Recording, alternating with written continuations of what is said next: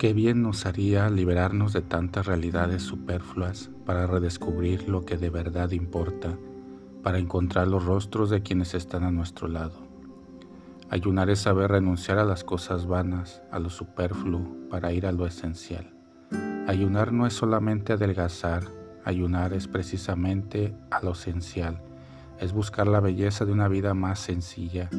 Son las personas solas y abandonadas Cuántos pobres y ancianos están cerca de nosotros y viven en silencio, sin clamor, marginados y descartados.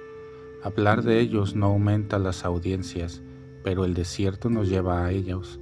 A cuantos, forzados a callar, piden en silencio nuestra ayuda. Tantas miradas silenciosas que piden nuestra ayuda. El camino en el desierto cuaresmal es un camino de caridad hacia quien es más débil tomada de la homilía de la Audiencia General del 26 de febrero de 2020.